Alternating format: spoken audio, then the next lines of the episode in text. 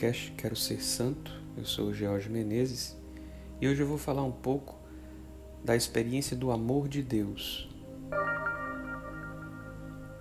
Bem, é, o amor de Deus é a primeira palestra que eu escutei no seminário de vida no Espírito Santo que eu participei. E para mim foi constrangedor e ao mesmo tempo foi libertador. Primeiro porque eu tinha uma visão de Deus onde Deus era um senhor de idade com barbas brancas e vestes longas, sentado num trono muito grande, muito, muito grande, e ele tinha nas mãos um caderno. E o que, que ele fazia com esse caderno? Ele anotava os meus pecados. Então, pecado 1, um, mentiu. Pecado 2, falou mal dos outros. Pecado 3, isso, aquilo. E ele ia escrevendo cada vez que eu cometesse um pecado ele escrevia nesse caderno. E aí, quando eu morresse, eu ia para diante desse trono, que eu não conseguiria ver nem o rosto de Deus, né? Estaria seria tão pequeno diante desse trono imenso que eu só conseguiria talvez ver um pedaço do dedão do pé. E o que ele ia fazer nesse momento? Ele ia ler o caderno. E aí ele elencar todos os pecados que eu fiz lá, pecado 400 bilhões, 394 milhões e não sei quanto. Isso. Pecado tal, isso, isso, isso, isso. E ele quando terminasse de ler o caderno, ele ia me fazer uma única pergunta. Você sabe para onde é que você vai, não é? E eu quis contar essa história porque essa era a minha imaginação. Eu imaginava Deus dessa forma. Não sei se pela criação, não sei se por algumas frases que eu ouvi na minha infância, é, talvez nem dos meus pais, mas de outras pessoas, falando do castigo de Deus, falando de que essas coisas não deviam fazer porque Deus castiga, porque isso, porque aquilo. Então eu, eu sempre tive uma visão de Deus muito distante, muito longe, muito alta? E, um, um Deus indiferente, um Deus que estava muito mais preocupado em apontar os meus erros do que qualquer outra coisa. Então, quando eu, quando eu tive a oportunidade de ouvir a palestra do amor de Deus, aquilo foi um, uma surpresa, foi surpreendente. Eu digo, como assim que Deus ama dessa forma? Como assim que Deus ama, me ama apesar dos meus pecados? Apesar das minhas limitações, apesar das minhas faltas, apesar das minhas quedas e das várias características do amor de Deus, duas delas, talvez três delas, me, me atingiram de uma forma que eu não imaginava. A primeira era que o amor de Deus era misericordioso, ou seja, que Deus conhecia a miséria do meu coração e que ele desceu que ele rebaixou-se até a minha estatura, a minha fragilidade, a minha fraqueza e me amou. E me amou além disso. Ele não queria que eu ficasse naquela condição, mas que eu saísse daquela condição para uma, uma vida nova. E foi a primeira característica que me fez me mexer por dentro, vibrar por dentro com algo diferente. Como pode Deus ter misericórdia de mim? A segunda característica que me chamou a atenção foi que o amor de Deus era constante. Ou seja, ele não oscilava. Ele era sempre no máximo. Ele sempre ligado no máximo de Deus. E a experiência que eu tenho e que tenho certeza que vocês também têm é de que o nosso amor humano é um amor muito volátil, é um, um amor muito inconstante. Nós, por vezes, confundimos sentimentos bons com amor, nós confundimos é, troca com amor. E então, na minha cabeça, era algo divino que ele fosse constante, porque eu via nos meus relacionamentos que o meu amor não era constante. Se alguém me fizesse algum mal, isso diminuía o amor. Se alguém me fizesse algum bem, isso aumentava em mim o amor. Se eu amanhecesse disposto, eu estava aberto para amar. Se eu amanhecesse indisposto, eu não estava aberto para amar. Então, variava muito, é muito sinuoso dentro de mim a percepção do amor. E quando eu ouvi que Deus era constante, como assim? Como Deus pode ser constante no amor? Como Deus pode olhar para as minhas faltas ou para as minhas glórias, olhar para as minhas vitórias ou para as minhas derrotas e, independente disso, me amar com o melhor que Ele tem para me amar? Eu fiquei constrangido, constrangido do fundo do meu coração, porque aquilo abria um, um horizonte de realidade, me abria uma perspectiva nova de que Deus era algo completamente diferente daquilo que eu imaginava. Que Ele não era um Deus carrasco, que Ele não era um Deus sanguinário, que Ele não era um Deus que queria sacrifício, que queria ser aplacado na sua fúria, não. Que era um Deus que amava e por amor se rebaixava e por amor descia a minha condição e por amor se doava, se dava, se entregava. E aí a terceira característica do amor de Deus que essa selou no meu coração para sempre foi que o amor de Deus é incondicional. Incondicional. Ou seja, ele não impõe condição. Eu não preciso fazer absolutamente nada para que Deus me ame. Eu não preciso sequer mudar a minha vida para que Deus me ame. Ele me ama e me amou desde a minha concepção, Desde quando ele me pensou para existir, ele já me amava e continua me amando, independente das minhas ações. Eu não preciso comprar o amor de Deus, eu não preciso é, me esforçar em nada para que Deus me ame. Isso para mim era algo impossível, porque pela minha história familiar, eu sempre busquei barganhar amor. Eu queria tirar notas altas na escola para que os meus pais me amassem, porque eu fiz algo que os orgulhou. Apesar de depois descobrir que o amor dos meus pais era um pouquinho desse amor de Deus, ou seja, eu não precisava provar nada para eles para que eles me amassem. Eles simplesmente me amavam. Agora eles exigiam de mim o melhor de mim, para que eu fosse uma pessoa responsável, para que eu cumprisse as minhas obrigações e tal. E isso era a forma deles me amarem. Porque na, na época eu não tinha consciência, eu não conseguia perceber isso, eu só fui perceber isso lá na frente. Olhando junto com Jesus na minha oração pessoal o meu passado, o que eu já tinha vivido. Naquele momento eu não tinha essa consciência.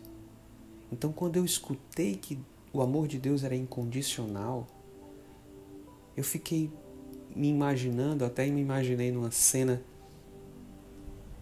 de chegar diante de Deus e, e bater em Deus e cuspir em Deus pelas minhas faltas, pelos meus pecados, pelas, pelas coisas ruins que eu faço. E Deus, apesar de tudo isso, olhar para mim e dizer: Meu filho, eu te amo. Apesar de tudo isso que você fez, achando que podia me atingir, eu te amo. Aquilo mexeu comigo e ainda mexe todas as vezes em que eu retomo esse tema e reflito como Deus é maravilhoso em olhar para a fraqueza, para minha humanidade decaída, para os meus vacilos, para os meus pecados, para as minhas quedas. E mesmo diante disso, olhar para mim e dizer: Filho, eu te amo. Render-me a esse Deus, colocar a minha vida a serviço dele reconhecê-lo e buscar a santidade a partir da experiência do amor mudou a minha vida completamente.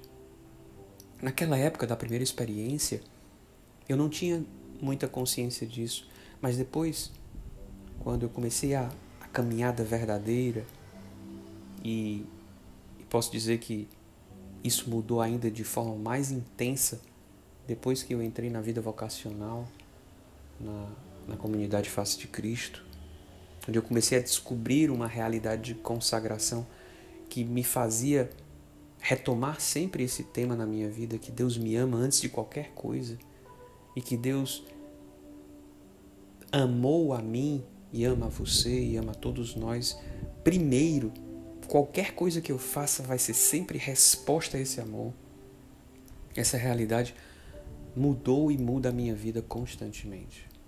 Eu convido você a refletir um pouco sobre isso. Que Deus ama você independente da sua condição, independente da sua realidade, independente do que você fez ou faz, independente dos seus pecados, dos seus erros, das suas falhas, independente de tudo de ruim que exista na sua vida e independente de tudo de bom que exista na sua vida, porque ao longo da caminhada eu descobri isso que eu disse para vocês. Não preciso comprar, não preciso barganhar, não preciso mostrar a Deus absolutamente nada para que Ele me ame. Da mesma forma, você não precisa fazer absolutamente nada para ter o amor de Deus. Vamos viver um pouco dessa experiência, vamos refletir um pouco sobre essa realidade e colocar o nosso coração à disposição de Deus para que Ele, na sua infinita bondade, inflame a nossa alma, nos convencendo do seu amor. Convencidos do amor, somos capazes de ir muito além do que podemos imaginar.